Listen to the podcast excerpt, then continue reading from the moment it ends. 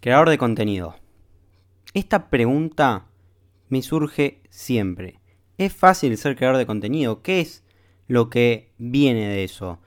¿Qué es lo que incluye? ¿Qué es lo que yo puedo hacer siendo creador de contenido? ¿Cuáles son las cosas que voy a vivir siendo uno? Y muchas veces uno piensa que lo mejor son los seguidores, likes, etcétera, que puedes encontrarte, que sí puede ser algo bueno, un factor, pero dejarnos llevar por eso muchas veces es contraproducente. Dentro de la vida de un creador de contenido hay muchas más variables además de esas, así que hoy en este episodio te voy a comentar todas. Así que antes, ¿cómo estás? ¿Todo bien? Ya sé que no nos vamos a responder fácilmente, si querés me lo podés dejar por Instagram también qué te pareció este podcast o cómo te viene pareciendo. Y vamos a entrar directo al tema de hoy, que es ser creador de contenido, sí o no, cuáles son las ventajas o desventajas. Primero, vamos a empezar por las desventajas, por las contras. Te voy a dar lo malo para después lo bueno. Después te fijas, las vas comparando, te fijas si realmente es lo que a vos te gusta, si es para vos o no. Yo sé que muchas personas tienen estas ganas de crear contenido, subir incluso sus covers de canciones, producciones musicales, lo que sea, dentro de las redes. Y es una gran forma para que se distribuya el contenido, para que tengas un cierto renombre, que te llamen de otros lados. Pero esto lo vamos a ver más en las ventajas. Este es un poco como el concepto de lo que uno ve como un creador de contenido. Pero las desventajas al principio, obviamente, va a ser que vas a empezar de cero. Y todos empezamos de cero. Cero seguidores, cero likes, cero contenido, incluso cero ideas. Pero sabes que querés hacerlo. Entonces las ideas van a ir llegando, los seguidores también. Eso es algo que se soluciona fácilmente. Después tenés el esfuerzo, porque obviamente si sos adolescente le vas a poder dedicar un tiempo, pero es limitado, porque también tenés tus, tus estudios, algunos irán a la escuela, otros a la universidad, eh, también complementarlo con tus deportes, porque quizás haces alguna actividad deportiva que te ocupa bastante tiempo y vos decís yo quiero hacerlo. Entonces, bueno, vas a tener que sacrificar momentos, de un principio tenés que saberlo, vas a tener que sacrificar tiempo para dedicarla a la creación de contenido, a sacar ideas, a grabar o a escribir cualquier forma que vos quieras expresar tu mensaje, incluso un podcast. Segundo, vas a necesitar, eh, vas a necesitar equipo. Pero esto se puede solucionar fácil, porque la pregunta siempre viene, ¿cómo empiezo a grabar videos? ¿Cómo empiezo a grabar un podcast? ¿Necesito el mejor micrófono? ¿Necesito la mejor cámara para grabarme? No. La solución la tenés en tu mano. Sí, en tu mano, así como lo escuchás. Tu celular. Tu celular puede ser la gran herramienta para poder empezar a crear contenido. Así de fácil. Puedes encontrar en tu mano la solución. Vas, te grabas un video, lo podés editar si querés en la computadora o dentro del mismo celular con alguna app para irle mejorando la calidad al video, eh, al audio también, como quieras. Pero si no, puedes grabar y subirlo así como sale, que los celulares tienen buena calidad últimamente, las cámaras, el audio. Si querés puedes comprarte un micrófono de solapa para el celular y directamente puedes grabar un podcast ahí, grabar un video, tus canciones, lo que quieras. También otra parte importante que creo que ya lo hablamos en otro episodio, este perfeccionismo que tenemos, em, que obviamente es algo que nos frena, decir, no me va a salir de la mejor manera. Mira, loco, el primer video que subas, la primera creación no va a ser la mejor, no va a ser ni un 1% de, la, de lo que vas a hacer si te dedicas en un futuro. Eso mismo me pasaba a mí con mis videos. Incluso pueden ver mis videos en Instagram, un Instagram viejo que tenía, Axel-Pomerans, que es mi cuenta personal ahora. Puedes ver los videos viejos directamente. Creo que tengo dos subidos porque los otros lo borré. Pero ves ahí la forma en, como yo me expresaba. Directamente tenía miedo, pánico ante la cámara. Solamente hablaba, incluso no la miraba de frente a veces, como medio tímido. pero a la gente le gustaba igual y conectaba, porque lo importante quizás es el mensaje o lo que uno quiere eh, transmitir y ve la gente esas ganas de transmitir de algo nuevo que estás empezando. Después de eso también, otra parte, que vienen los haters.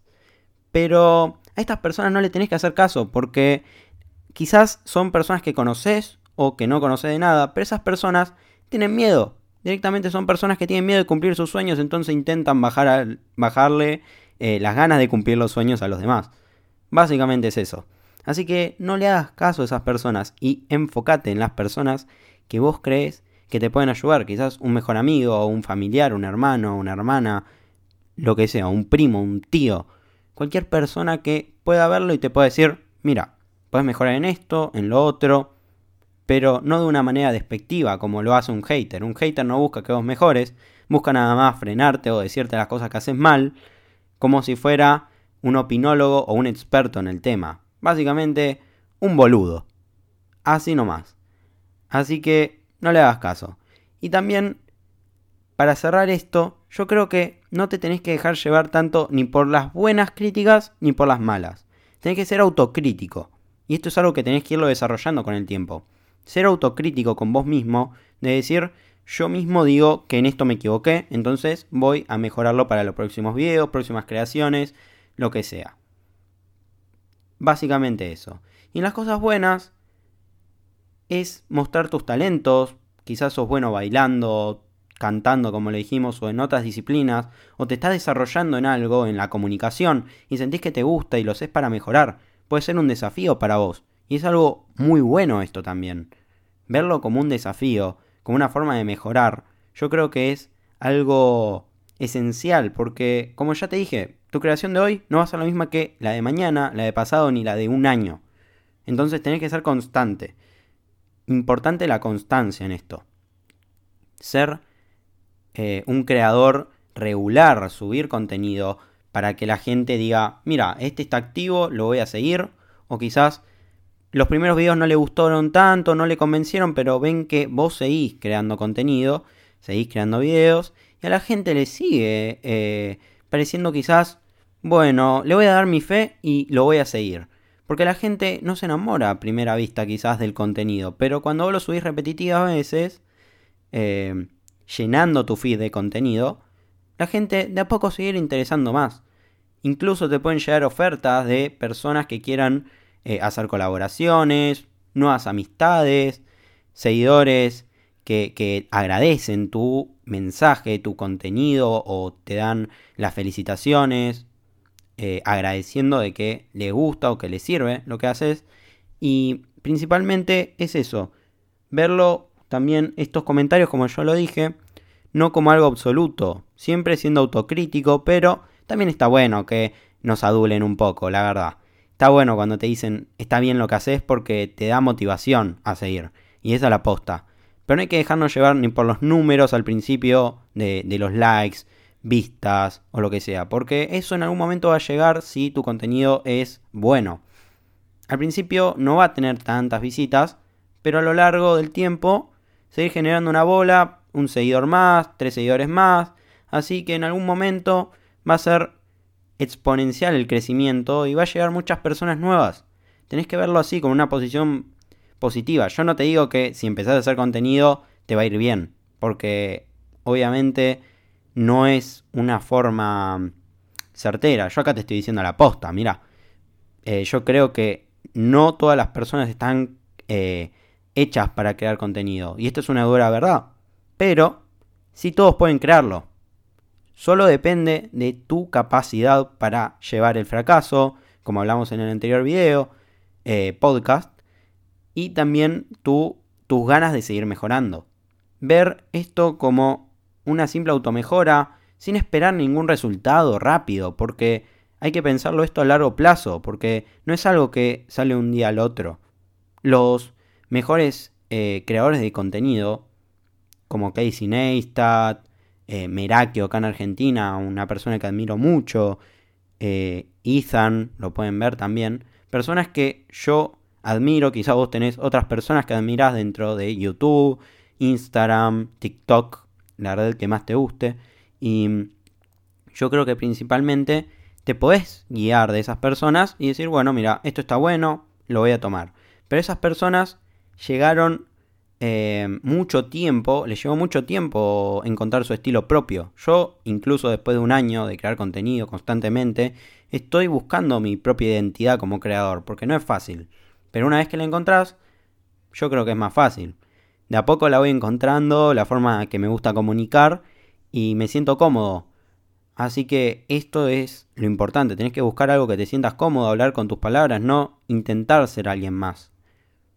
Así que bueno, estas son ciertas recomendaciones, no sé si terminó siendo un pros y contras, fue algo que yo me venía viendo con, con el tiempo de este podcast, en donde mmm, me anoto algunas cosas importantes y quiero que queden en claro esas cosas, pero después también me voy un poco de tema, la verdad. Así que si te gustó el podcast, eh, acá en Spotify. Déjamelo saber en mi Instagram, axel.pomerans. Y bueno, nos vemos en el próximo. Te dejo una pregunta. Eh, ¿Tenés lo necesario para ser un creador de contenido? ¿Te rendís fácil? ¿Crees que vas a poder? Simplemente eso. Pensalo. Anotalo. Debatilo. Reflexionalo con la almohada. Y bueno, yo los veo en el próximo episodio del podcast. ¡Ánimo! Soy Axel Pomeran y acabas de escuchar las reflexiones de un adolescente. Espero que te haya gustado y si te fue de utilidad compartíselo a un amigo. No olvides de seguir el podcast para no perderte los próximos episodios que salen cada semana. Nos vemos en un próximo episodio y ¡ánimo!